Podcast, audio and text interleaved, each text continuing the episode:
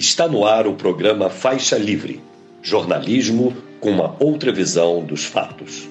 Olá, bom dia! Bom dia a você que está conosco nesta terça-feira, 30 de janeiro do ano de 2024, para mais uma edição do programa Faixa Livre.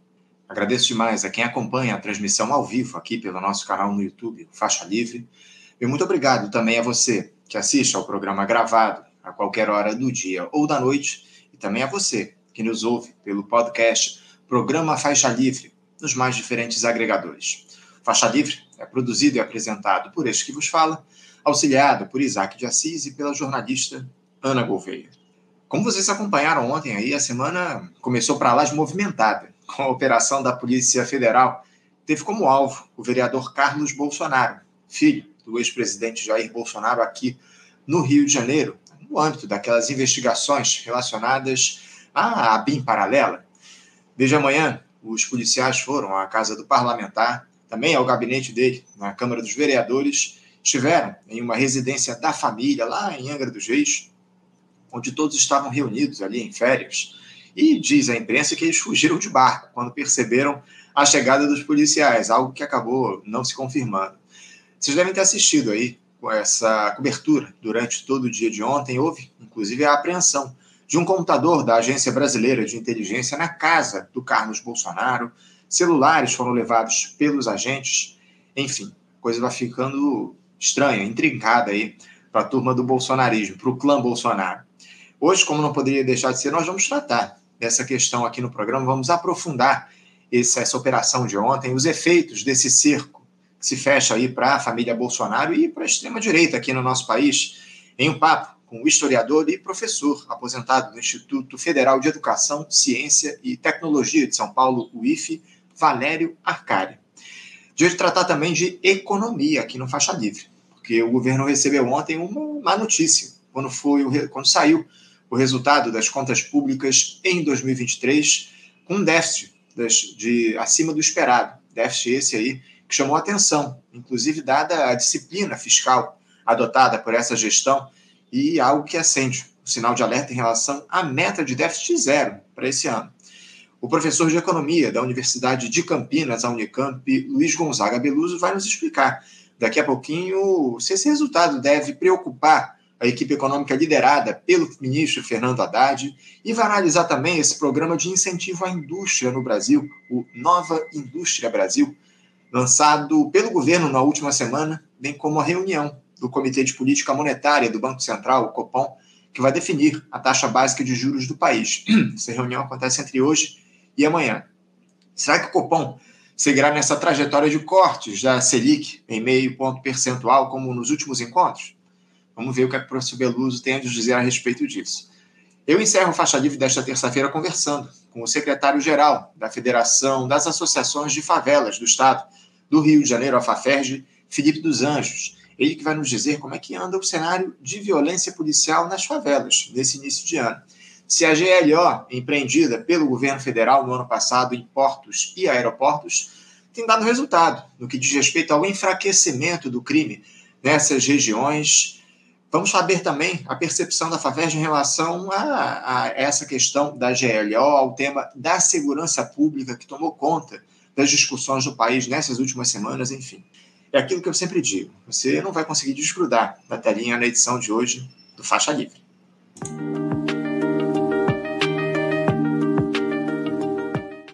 Bom, gente, eu já vou saudar do outro lado da tela, começando, iniciando aí a edição desta terça-feira, o historiador e professor aposentado do Instituto Federal de Educação, Ciência e Tecnologia de São Paulo, o IFE, Valério Arcari. Professor Valério Arcari, bom dia. Bom dia, bom dia, Anderson. Bom dia a todos que acompanham o programa Faixa Livre. Cá estamos. 30 Cá de janeiro.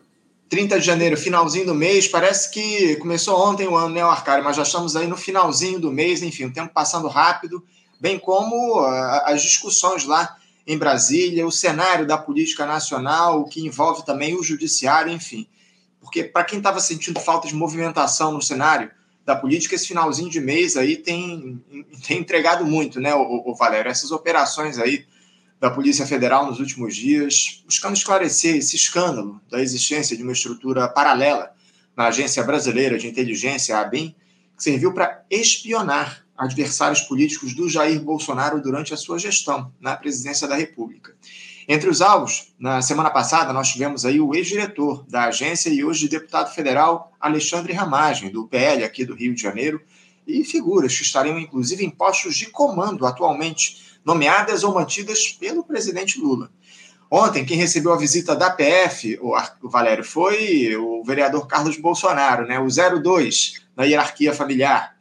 Pelas informações que surgiram, foram apreendidas com o filho do ex-capitão, além do celular pessoal, três computadores, um deles de propriedade da ABIN.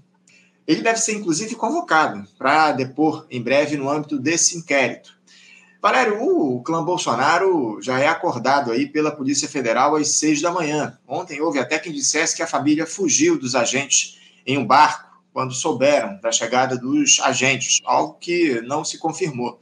Parece que eles saíram antes de barco, às 5 da manhã, enfim, para pescar. Enfim, o fato é que a situação está ficando cada vez mais intrincada para essa turma extremista, Valério, até porque a APF identificou uma conversa de uma assessora aí do vereador requisitando à Agência Brasileira de Inteligência dados de uma informação contra a família do ex-presidente. Valério, como é que você avalia esse episódio da BIM paralela e o envolvimento dos Bolsonaro nesse caso, Valério? Bom, eu creio que a investigação é muito grave e ela confirma uma hipótese que, ao longo dos quatro anos do mandato, esteve sempre presente é, na mente de todos aqueles que é, estávamos é, convencidos de que o governo Bolsonaro ele era uma coalizão de extrema direita com várias correntes internas dentro dela, liderada, entretanto, pelo clã Bolsonaro, que é a direção máxima, a alta direção da corrente neofascista. E, portanto, considerávamos seriamente que o bolsonarismo era é, conflitivo, era antagônico com o regime democrático liberal. Veja, isto tem uma enorme importância e foi tema de uma controvérsia, de um debate que tem uma dimensão política, mas tem também uma dimensão teórica, que é a natureza neofascista deste, desta fração. É um movimento político eh, que construiu com densidade a representação de uma fração da classe dominante que chegou à conclusão que o tipo de reposicionamento que o Brasil tem que deveria ter, na opinião deles, dentro do mercado mundial, do sistema internacional de Estados, era uma é, uma transformação das relações é, sociais e políticas de força, ou seja, a ideia de que para que é, a economia voltasse a crescer, para que eh, a defesa dos interesses que estão em disputa no mundo entre os Estados Unidos eh, liderando a troika com a Europa Ocidental, com a União Europeia e com o Japão contra a ascensão da China é, para poder atrair investimentos estrangeiros, era necessária esta subversão do regime. Portanto, havia uma natureza bonapartista, autoritária, golpista, intrínseca ao bolsonarismo, do que decorria, evidentemente, o controle do aparelho repressivo do Estado. Portanto, o bolsonarismo ele se implantou num processo vertiginoso a partir das cúpulas eh, dentro das Forças Armadas e dentro das polícias militares, a, eh, eh, conquistou influência numa ala da Polícia Federal e, quando chegou ao poder, quis ter o controle da BIM, a, a Agência Brasileira de Informação, de Informações, ela é herdeira é, do que foi o aparato do, da ditadura durante décadas. E nós temos que lembrar que não só a,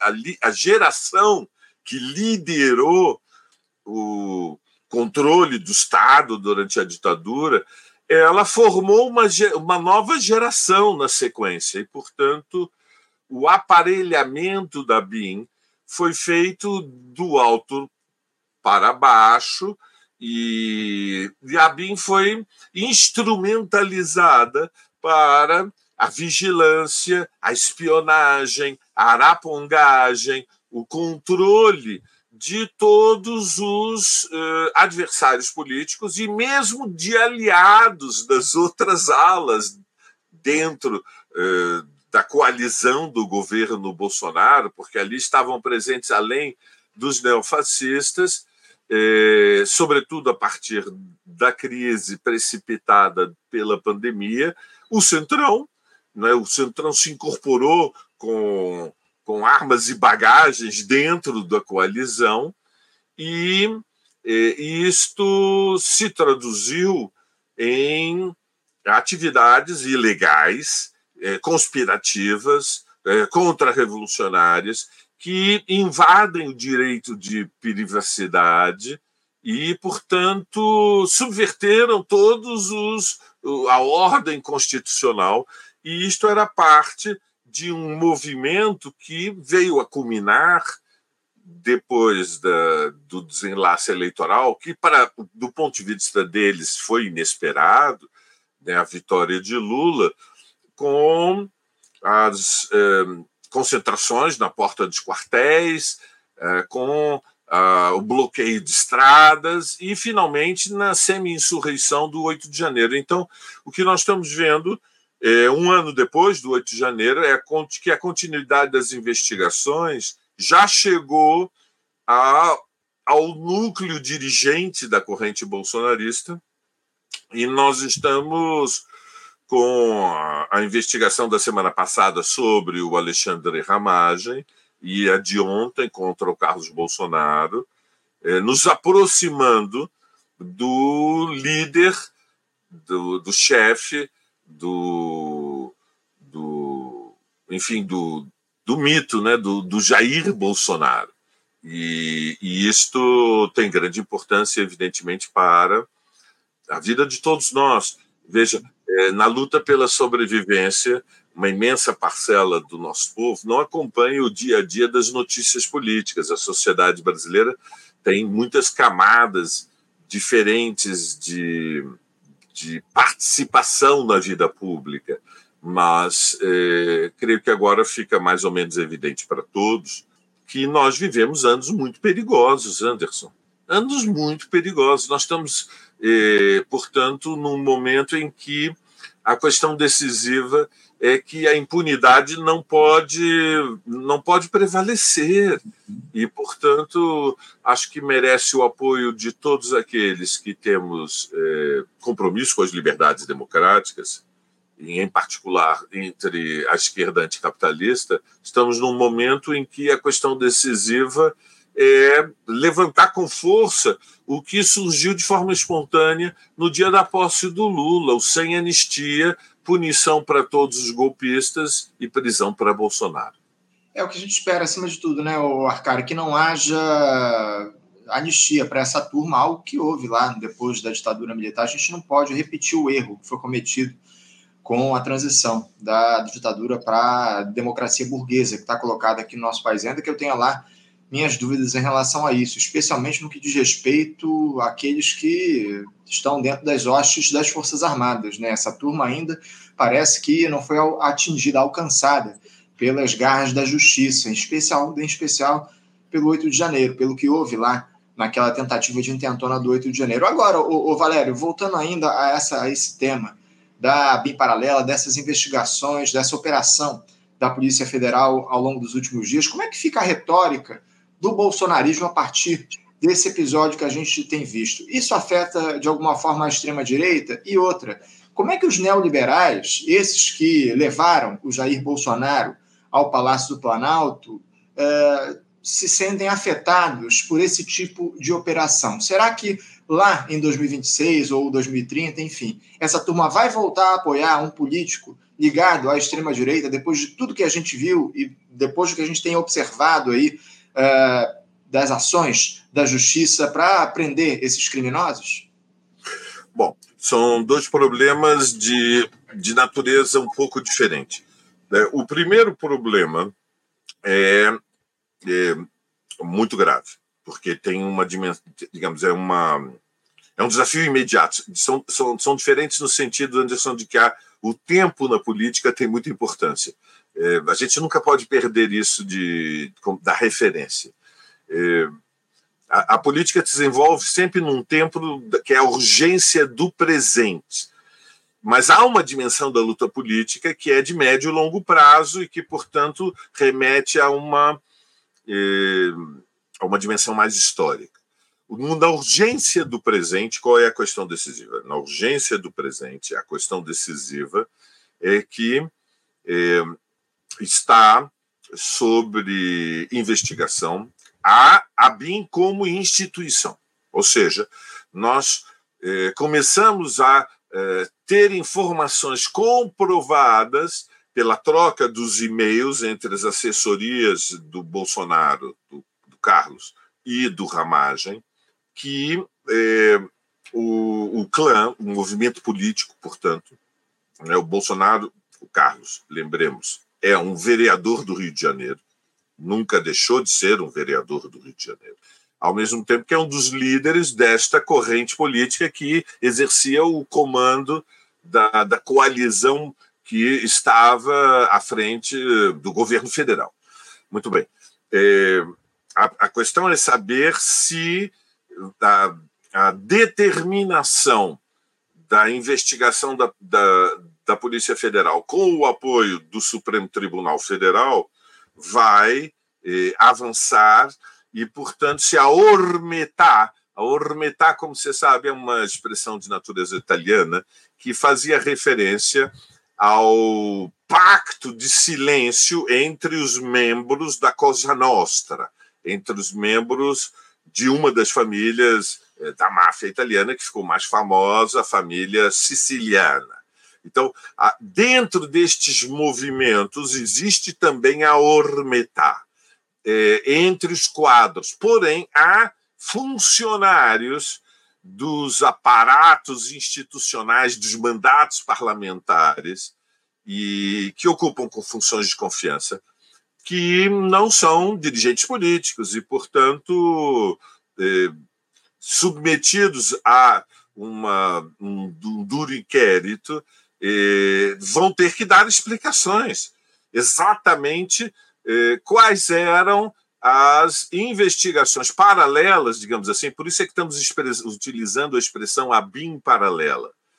É, ela, é, é, quero fazer um parênteses, é, Anderson. A, a, a fórmula, a BIM paralela, que a imprensa está utilizando, que nós aqui também estamos utilizando, parte da premissa que haveria uma BIM republicana e uma BIM paralela. Ou seja, parte de uma premissa que existem investigações secretas de arapongagem, de espionagem, que são legais, e que há investigações secretas de arapongagem que são ilegais. Veja, a, a, premissa é que é legítimo que o governo de plantão em Brasília tenha acesso privilegiado a informações que foram eh, obtidas de forma secreta eh, contra o que eh, o governo de plantão considera os seus inimigos internos. Então, a ABIN espiona o movimento sindical espiona o Andes, espiona o Sindicato dos Metalúrgicos de São Bernardo, espiona eh, os sindicatos dos petroleiros, espiona o movimento feminista, espiona o movimento negro, eh, o MST, o MTST, as lideranças de esquerda. E isto é parte da ordem legal do país.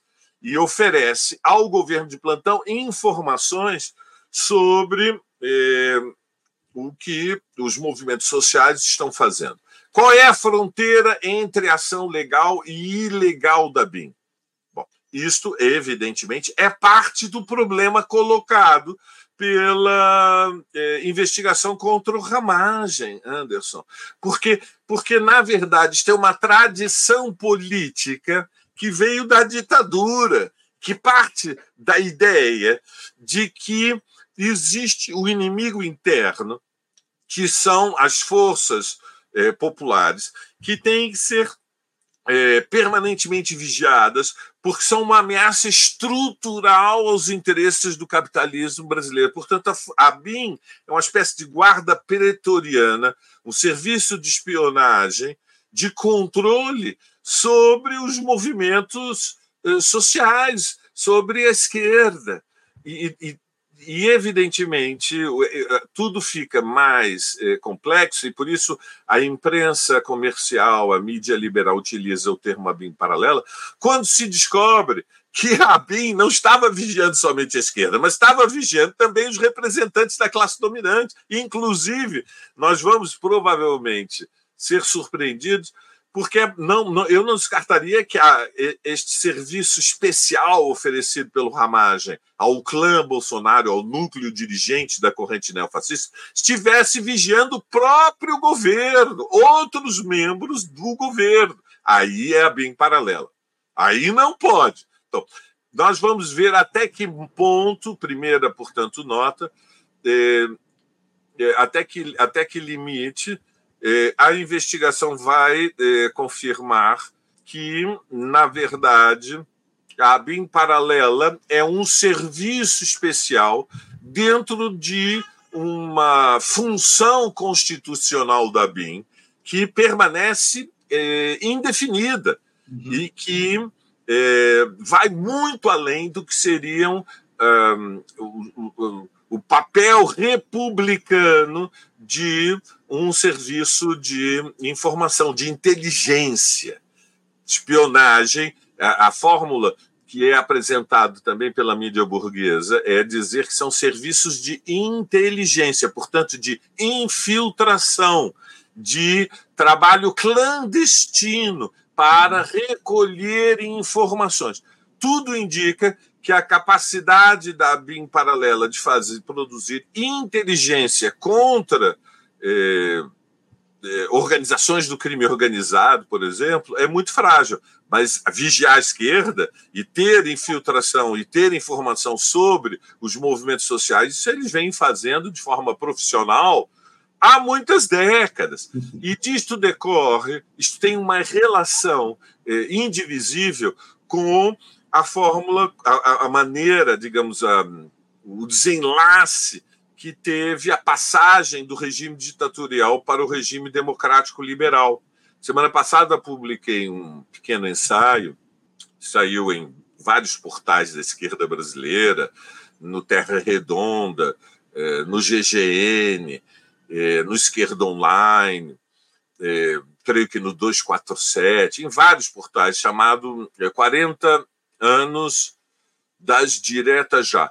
E, e, evidentemente, o ano de 84, 40 anos atrás, ele nos persegue até hoje, porque foi justamente em 84 que a, a, maior mobilização política e social na escala de milhões em 90 dias, entre o 25 de janeiro de 84 e o 25 de abril de 84, que foi a mobilização das diretas já, a maior da história, foi maior do que tudo, foi maior que o Fora Collor, foi maior do que o junho de 2013, é, certamente foi maior do que as mobilizações reacionárias de 2016, que é, levaram também muito, alguns milhões às ruas é, exigindo é, a derrubada do governo Dilma Rousseff. As diretas foram maiores do que tudo isso, mas à sua frente estava a direção burguesa liberal do MDB.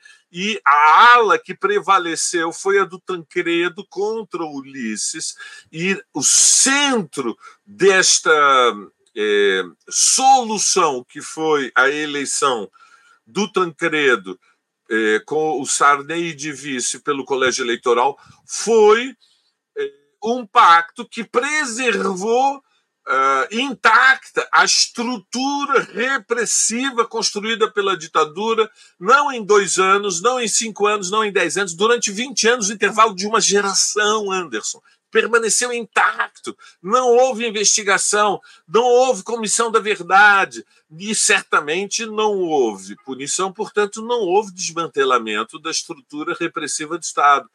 Que tinha se agigantado ao ponto de que uma parte deste aparelho repressivo, em determinado momento, disputou, disputou com as armas nas mãos, é, o controle da própria, dos governos sucessivos da ditadura, ou seja, é, conflitos entre as diferentes alas da, do que chamava-se na época, na época a tigrada, né? ala dura e ala super dura.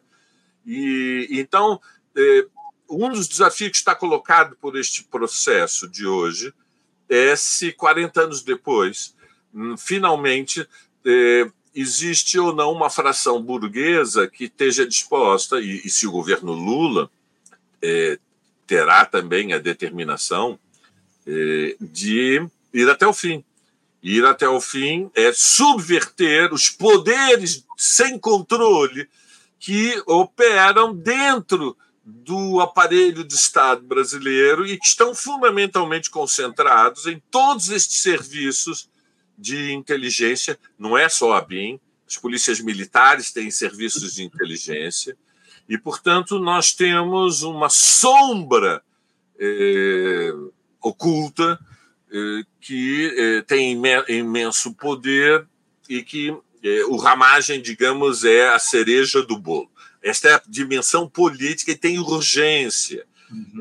entre outras razões, porque o Ramagem é candidato nas eleições do Rio de Janeiro, que é diretamente algo meio surrealista, vamos combinar, é aquele, aquele momento que nós temos que entrar com o, o, o clássico chavão. Tem coisas que só acontecem no Brasil. Né? Vocês aí no Rio têm o, a, uma, uma versão local que é que tem coisas que só acontecem com Botafogo, mas na verdade tem coisas que só acontecem no Brasil. É, é verdade, é verdade eu, eu, queria aproveitar essa deixa que você me deu, para a gente falar um pouco a respeito. É, na verdade, se tratou um pouco disso na tua resposta anterior. É, diante desse episódio que a gente tem visto, desses casos que a gente observou ao longo da última gestão Bolsonaro, a captura da ABIN, em especial a partir desse caso, a captura da ABIN pela extrema-direita, evidencia que a separação entre governo e Estado é apenas coisa para inglês ver, ô Valério? Como é que você vê essa captura dos órgãos de inteligência, os órgãos de Estado, pelos diferentes governos do nosso país? Eu, bom, os diferentes governos têm natureza diferente. Então, veja, é, marxismo é diferente de anarquismo. O, o, a visão é, anarquista é um movimento que também é um movimento secular, inclusive anterior ao marxismo, é que é, não há muita diferença entre Estado e governo de plantão. Né? Sempre que a fórmula clássica dos anarquistas era se há governo, sou contra. Ou seja, é, uma, uma delimitação anti-estatal, porque ela parte da premissa que o mais importante não é a luta é, contra o, governo. Né? O mais importante é a luta direta contra a classe dominante. Portanto, o anarquismo é um movimento de esquerda, é parte, é uma corrente histórica do movimento operário, mas tem sempre como prioridade a luta contra os capitalistas, contra a classe dominante. O centro da luta do anarquismo é a luta contra a propriedade privada, eh, desprezando o, a importância da luta política. O marxismo tem uma visão diferente. Para o marxismo, não é, não é verdade que todos os governos são iguais. Os governos não são todos iguais e quem não sabe contra quem luta não pode vencer. O que não significa que, eh, que eh, e, e, o que significa, vamos colocar pela positiva, que embora eh, mantido a, a, preservação do capitalista, do capitalismo, não importa muito eh, se partidos com representação na classe trabalhadora, com implantação entre os explorados e oprimidos chegam ao governo, todos os governos serão governos burgueses, mas nem todos os governos burgueses são iguais.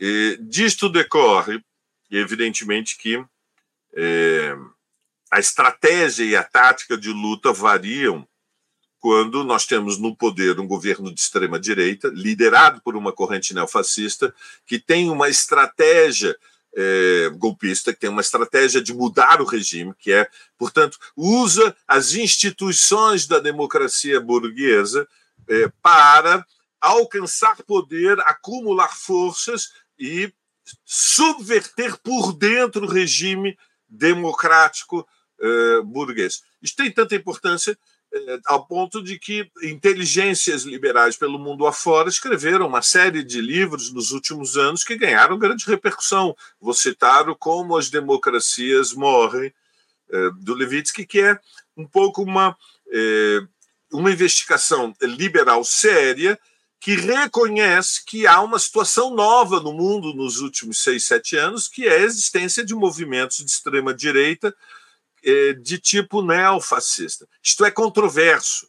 Eh, veja, a eleição recente do Milley surpreendeu a esquerda argentina, que não previa a possibilidade da vitória do Milley, ou seja, subestimou o neofascismo até o momento limite que foi a precipitação do segundo turno, quando aí ficou claro, evidentemente, que eh, Milley era a candidatura favorita contra o Sérgio Massa. E ainda assim, uma semana antes, só porque o Massa venceu um debate, continuou se aferrando à ideia de que o Milley não iria vencer, ou seja, uma espécie de negacionismo ideológico contra o perigo real e imediato, a iminência da chegada da corrente neofascista através de eleições pelo voto ao poder. E veja, portanto, há, e há uma controvérsia até hoje não resolvida na Argentina, mas não só, também em boa parte da Europa Ocidental e nos Estados Unidos, se estes movimentos são ou não neofascistas, por uma espécie de dogmatismo de inflexibilidade, de rigidez mental que leva a, eh, e, digamos, a, a recusar, a, a, não admitir que nós estamos de um, diante de um fenômeno qualitativamente novo. E este fenômeno que é histórico, que é qualitativamente novo, Anderson, ele, eu creio que eh, todo o nosso estudo ele começa por uma premissa. É evidente que uma fração da classe dominante, uma fração da burguesia, não está mais disposta a manter os regimes democráticos liberais. A burguesia, digamos, enquanto classe, em diferentes países, ela não há uma burguesia mundial. Este conceito, evidentemente, é, é exterior ao marxismo e à realidade. É, felizmente, evidentemente, se estivéssemos lutando contra uma burguesia, uma classe mundial, estaríamos numa encrenca muito grande. As coisas já estão bastante ruins, ruins não precisamos construir teorias de conspiração. A burguesia é uma classe nacional. Existe uma burguesia norte-americana, existe uma burguesia brasileira, existe uma burguesia argentina. A classe dominante, os capitalistas, eles são uma classe nacional, não são uma classe internacional estão divididos. Mas há uma fração, em alguns países minoritária, em outros com mais peso, há uma fração da classe dominante que chegou à conclusão que são necessários regimes bonapartistas e autoritários, que não é mais possível o luxo da democracia liberal com sindicatos com liberdades, com movimentos com liberdades, o movimento ambiental, o movimento LGBT, o movimento negro, o movimento de mulheres, os feminismos, não há mais tolerância e, portanto, querem fechar o regime. Uhum. Isto tem, tem dimensão internacional e tem base social de massas, não é mais um fenômeno marginal, pitoresco, é, não é mais uma, é, uma corrente é, literária. Nós estamos falando de uma corrente política que em cada país tem uma tradução, no Brasil é bolsonarismo, no, na Argentina é Milley. E, e, enfim, as, as intervenções espalhafatosas eh, que eh, eh, têm sido feitas pelo governo Milley de super, um pouco folclóricas até, de superliberalismo. Mas elas remetem a uma questão decisiva, que é a necessidade, do ponto de vista dos interesses estratégicos, da classe dominante de cada um destes países. E vamos ver as eleições norte-americanas com Trump, e vamos ver as eleições eh, próximas europeias, a necessidade de impor uma derrota histórica à classe trabalhadora. Esta é a questão de fundo central. É preciso mudar a relação social e política de forças, sem a qual não é possível um relançamento do, do capitalismo ocidental contra o perigo apresentado pela China e, portanto, impor a derrota histórica significa derrotar os poucos direitos conquistados neste intervalo posterior à Segunda Guerra Mundial, que foi um intervalo histórico excepcional na história e na história do capitalismo. Porque foi um período histórico na qual prevaleceram nos países mais avançados, mais industrializados, eh, regimes democráticos liberais, e depois da derrota é, que significou a restauração capitalista no leste europeu e União Soviética, também em alguns países periféricos, especialmente na América Latina, muito mais complexo na Ásia e na África, também aqui na América Latina se eh, estendeu a, a, a, a, experiência com governos liberais. É isso que está sendo colocado em questão. E veja, isso tem é, muita importância, Anderson, porque uma parte da esquerda é, idealizou os regimes democráticos liberais e, e romantizou a ideia de que a democracia era inviolável e tinha sido conquistada e que os espaços que a esquerda, que os movimentos de luta contra a exploração e as opressões conquistaram, eram terreno sólido, conquistado, irreversível, que nós estamos aprendendo do Brasil, desde o golpe hondurenho, paraguaio de 2016 contra Dilma Rousseff, e agora os argentinos estão aprendendo, é que nada é irreversível, tudo está permanente em disputa, e o que não avança recua. Vou repetir, Anderson. O que não avança recua.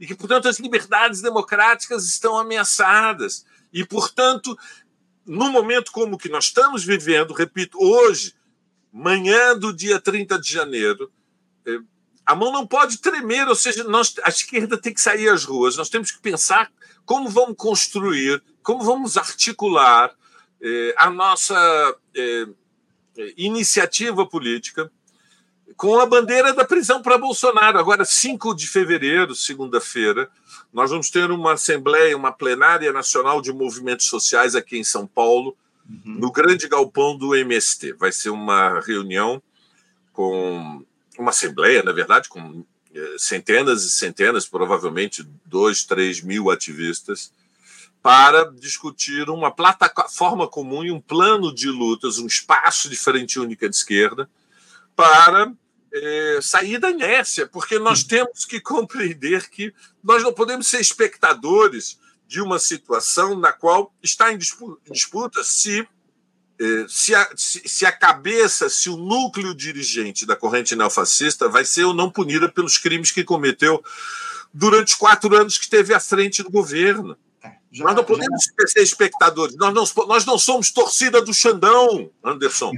Não somos, nosso papel não é ser torcida do Xangão, nós temos que entrar em campo. Veja, a política não é um espetáculo na qual eh, os setores avançados do, dos movimentos sociais é, é, fazem torcida. Nós uhum. somos uhum. atores, nós somos é, uma parte fundamental é, do protagonismo da disputa. E, portanto, prisão para Bolsonaro adquirir uma centralidade, é, penso, Anderson, inquestionável.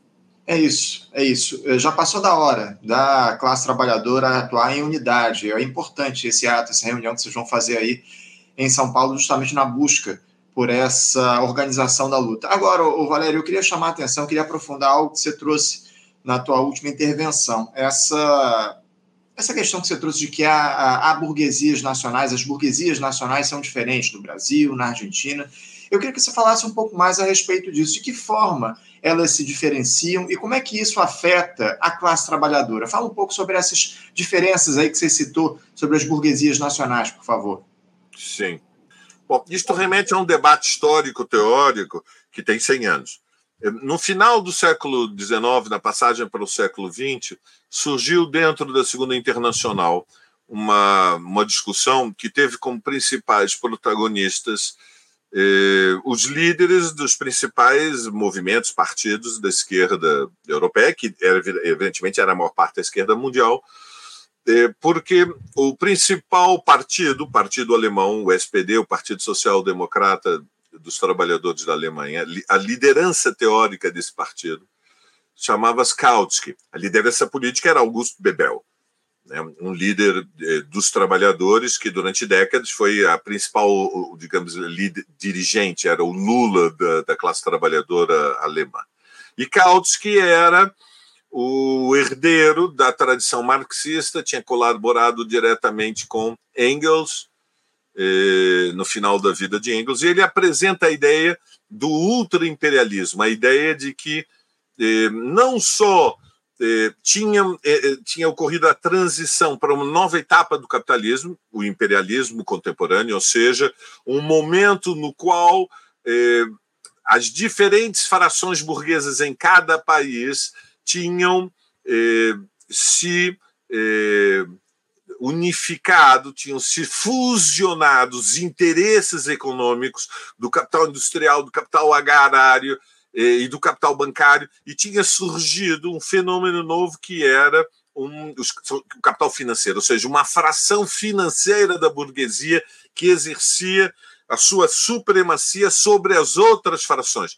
E veja, é, Kautsky disse está correto, é, ou seja, é, a história do capitalismo é a história das lutas internas na classe dominante, né? Nós, no, o marxismo nunca pensou que havia monolitismo dentro da classe dominante, são vários interesses diferentes, e nem monolitismo no sentido de é, uma só burguesia unificada, homogênea, burguesia sempre foi uma classe tensionada pelas lutas entre os grupos econômicos e as disputas, inclusive para a apropriação é, do bolo da extração da mais-valia. Mas Kautsky foi além, Anderson. Ele disse: nós entramos numa etapa que é o ultra-imperialismo, em que nós estamos assistindo já a fusão das burguesias nacionais, a escala mundial está surgindo um super-imperialismo, o ultra-imperialismo. E, portanto, eh, o poder destas corporações, destas companhias, destes oligopólios é tão grande que ele eh, se eleva acima dos estados nacionais e, portanto, o capitalismo ele evoluiu para eh, um governo mundial. É um governo mundial sombra, porque os estados nacionais continuam existindo, mas por trás dos estados, eh, estados nacionais né, delimitados pelas fronteiras históricas, as fronteiras da Alemanha, a fronteira do Reino Unido, a fronteira da França, existe uma classe que já é internacional, que preserva como uma fachada os, as fronteiras nacionais, mas é, é, um, é, um, é embrião de um governo mundial. E ele um pouco e a conclusão dele é que o capitalismo cumpria o seu destino, que era ao construir o, ao construir o mercado mundial, eh, ou seja, unificar economicamente a humanidade, o que não tinha acontecido até o final do século XIX, a unificar toda a humanidade fracionada, fraturada pelas fronteiras entre centenas de países, o capitalismo ele a, a, a, teria cumprido, digamos, a sua última missão histórica progressiva. Neste debate, imediatamente entraram outros atores, Rosa Luxemburgo, que era é, judia polonesa, mas residia é, na Alemanha, e, e, naturalmente, os marxistas russos, além dos italianos, Labriola, enfim houve um debate à escala internacional. Bom, hoje nós sabemos, passados 100 anos, Anderson, é, que evidentemente não existiu, é, não se confirmou historicamente a hipótese do imperialismo e não precisou muito tempo, ou seja, mais ou menos uns 15 anos depois de aberto o debate, em 19, já em 1914, se precipitou a Primeira Guerra Mundial. Ou seja, se existisse uma burguesia mundial, não teriam ocorrido as guerras mundiais do século XX. Os, os fatos são incompatíveis com a teoria. Portanto, veja, gente séria trabalha com ideias, mas muda de ideias. E gente séria muda de ideias, quando a realidade não confirma suas hipóteses. Nós, desse ponto de vista, né, temos que abraçar a tradição de um marxismo aberto, que está permanentemente, é, intensamente comprometido com a construção de conhecimento. Conhecimento é a busca da verdade. A busca da verdade é admitir que os fatos falam acima das nossas preferências. e admitir que nós erramos. Todos nós erramos, mais, menos. E faz muita diferença entre errar mais e errar menos. Não é, não, não é um pequeno problema errar. É muito grave errar. É, e, portanto, tem que haver debates honestos e, evidentemente, tem que haver prestações de contas, tem que haver responsabilização. Quem errou muito tem que ser ter consequências. Tem consequências porque, veja, na tradição marxista, nós estamos lutando pela construção de movimentos que fazem representação de interesses de milhões de pessoas. Tem que ter responsabilidade. Tem consequências errar. Bom, evidentemente, as guerras mundiais eh, foram uma negação eh, irre, irrefutável da hipótese do ultraimperialismo. E, portanto, o que nós hoje temos consolidado é que, eh, pela própria natureza estrutural do capitalismo, ainda não foi possível, não podemos descartar o que virá, porque a mente, repito, deve permanecer aberta.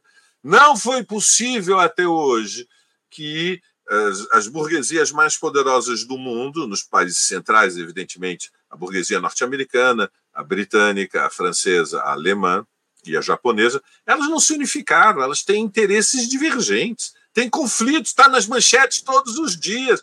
Ontem, a França, do governo francês do Macron, eh, eh, cercado pela mobilização da, da da, pequena, da média e da grande burguesia agrária, que na França é uma classe próspera, eh, declarou de forma unilateral como um ultimátum para toda a União Europeia e para eh, o Brasil, fundamentalmente, mas para todo o Mercosul, que não vai ter acordo entre o Mercosul e a União Europeia. E deu um ultimátum a van der Leyen. Dá para ouvir aqui de Paris, nós estamos cercados são milhões e milhões de camponeses que são proprietários de terras prósperas, eles não querem acordo de livre comércio com eh, o agronegócio brasileiro e argentino.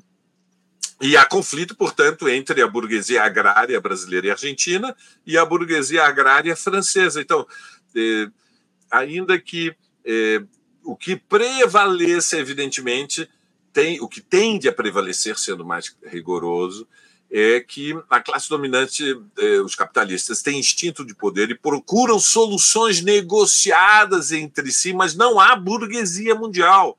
A uhum. burguesia é uma classe nacional e os interesses que ela defende eh, são conflitivos com eh, com outras burguesias. E há graus de conflito diferente, o que exige a nossa inteligência analítica, a nossa inteligência tática. Por exemplo, a burguesia agrária, a burguesia brasileira e a burguesia argentina, elas são rivais, mas ao mesmo tempo estão associadas hoje no, no quadro do Mercosul, porque a rivalidade que existe entre elas é menos intensa que a rivalidade que ambas, no quadro do Mercosul, aqui no nosso Cone Sul da América do Sul, temos com, eh, ou eles têm com as burguesias dos países centrais. E é evidente que, por exemplo, o conflito da burguesia agrária brasileira eh, com a, a, burguesia agrária francesa é mais intenso do que o conflito que tem com,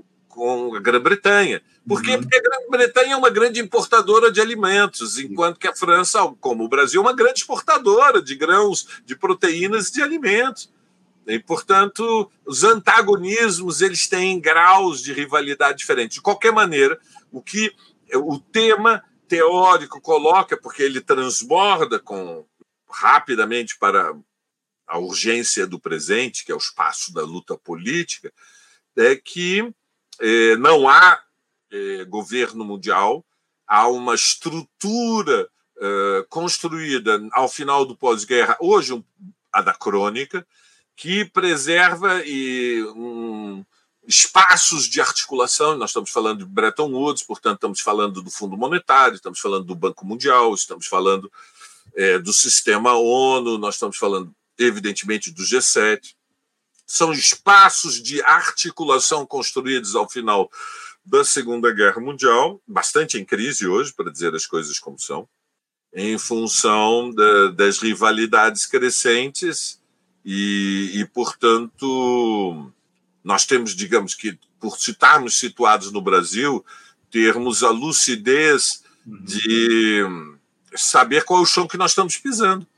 A burguesia brasileira, Anderson, é a mais poderosa eh, das burguesias do, podemos chamar, a periferia do capitalismo. É a mais rica, diria. O Brasil é, é, é na periferia, nos países, portanto, que é, foram historicamente colônias, e, portanto, países onde a acumulação de capital foi é, historicamente é, subordinada ao domínio imperialista, primeiro o tipo de imperialismo comercial, né, que no Brasil assumiu as formas é, é, dramáticas é, do, do, escravismo durante 350 anos.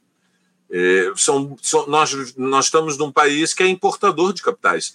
O Brasil é um pouco híbrido, né, Anderson? Porque nós somos fundamentalmente importadores de capitais. Você vê que todo final de ano é, a mídia comercial burguesa toca o tambor dizendo que coisa linda, entraram 80 mil milhões de dólares e comparado com o anterior, o ano anterior cresceu, já recebemos 5 bilhões de dólares a mais que no ano anterior, por causa do nosso calcanhar de Aquiles históricos, que é o balanço de pagamentos, e, portanto, a entrada de capitais é muito importante, mas o Brasil é este híbrido tropical e também é exportador de capitais, porque a burguesia brasileira ela é forte o bastante para ter uma presença muito grande no Paraguai, no Uruguai, no Peru, na Bolívia, eh, em menor medida, mas também no Chile, na Colômbia, nem vou falar na Venezuela.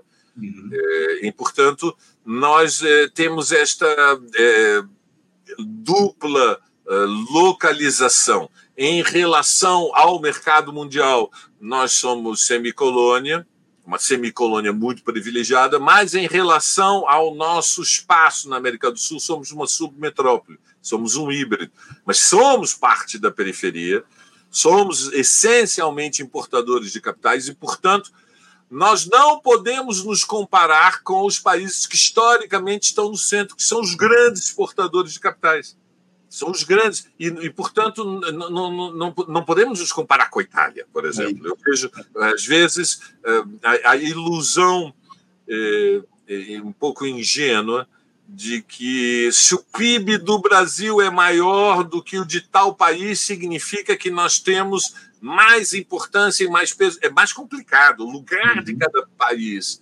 no sistema de estados não tem correspondência direta com o lugar no mercado mundial. O Brasil é periferia, periferia especial, privilegiada, muito poderosa, mas é periferia. Como a África do Sul é periferia. A Austrália não. A Austrália é parte do núcleo central imperialista. Nova uhum. Zelândia não. Parte do núcleo central. Brasil é periferia, África do Sul é periferia, Argentina é periferia. Semi-periferia. Semi-periferia porque temos um lugar diferente da Indonésia e das Filipinas, muito mais elevado, e, portanto, nós temos responsabilidades muito maiores. É nesse contexto que nós temos que entender o neofascismo. O neofascismo veio para fazer uma contra-revolução. É uma contra-revolução o projeto neofascista. E por isso é que a mão não pode tremer diante do Bolsonaro. Não é um problema somente de natureza, é, é, de rivalidade política eleitoral. Não, veja, a esquerda, nós não temos somente uma rivalidade política eleitoral com o neofascismo. Claro que nós queremos vencer eh, em São Paulo com o Boulos e derrotar o Nunes, que provavelmente vai ter o apoio do Bolsonaro. Mas aqui o problema de fundo é que eles querem nos esmagar, Anderson. Eles querem, mas nos esmagar não é que eles querem somente reprimir a esquerda, prender os líderes do movimento sociais, silenciar. Eh, eh, as bancadas parlamentares mais combativas da esquerda. Eles querem impor uma derrota à base social que nós representamos, mas uma derrota que tem que ser internalizada na consciência de dezenas de milhões. Querem impor uma derrota que diga aqui, saibam qual é o vosso lugar, como foi durante os 20 anos da ditadura. Saibam qual é o vosso lugar. Silêncio! De casa para o trabalho, do trabalho para casa. Silêncio! Compreendes? Esta era a ordem social da ditadura. Os jovens não sabem, porque lendo os livros não se aprende isso. O que dominava a sociedade era o medo. E o medo era tão avassalador, Anderson, que ele não se abatia só sobre a classe operária, sobre a intelectualidade é, mais sofisticada era de tal maneira esmagador o peso opressor da ditadura que, inclusive, frações burguesas, a partir de determinado momento, quando ficou claro que não havia mais perigo de revolução no Brasil, não aguentavam mais. Não aguentavam mais o abuso de poder, as excentricidades, as loucuras, a mediocridade dos líderes militares da ditadura, primitivos, Anderson, brutos. E chega um determinado momento que uma fração mais inteligente, mais educada e mais consciente do perigo que representava a ditadura se perpetuando sem prazo de validade, passou para a oposição. Uhum. E por isso houve as diretas há 40 anos atrás. Senão não teria acontecido, porque foi liderada por um partido burguês, foi liderada pelo Partido Liberal. É isso. Valério, eu, eu Ficaria aqui horas contigo batendo papo, mas infelizmente eu estou com meu tempo mais do que esgotado. Nosso próximo entrevistado está nos aguardando. Eu quero, acima de tudo, te agradecer mais uma vez essa presença, essa participação conosco aqui no Faixa Livre. Muito obrigado pela tua presença. Eu te desejando aí um ótimo dia de trabalho e deixando meu abraço forte. Muito obrigado, Anderson. Bom dia para todos que seguem o Faixa Livre. É... Vamos ver o que 2024 nos, nos reserva. Oxalá nos traga alegrias. Seguiremos atentos aqui, contando com a tua participação sempre, Valério. Obrigado, um abraço para você. Até a próxima. Aquele abraço, aquele abraço. Conversamos aqui com Valério Arcari. Valério Arcari, que é historiador e professor aposentado do Instituto Federal de Ciência e Tecnologia, lá da, de Educação, Ciência e Tecnologia de São Paulo, IFE, falando sobre o cenário da política nacional, enfim, essa operação que a gente teve aí no dia de ontem, teve como alvo o Carlos Bolsonaro, filho do Jair Bolsonaro, enfim, importante tema que a gente tratou aqui. Ele falou muito sobre burguesia também, Valério Arcari, sobre as diferenças entre as burguesias nacionais, um papo importante que a gente teve aqui com ele. Você, ouvinte do Faixa Livre, pode ajudar a mantê-lo no ar. Faça sua contribuição diretamente na conta do Banco Itaú, agência 6157, conta corrente 99360 dígito 8.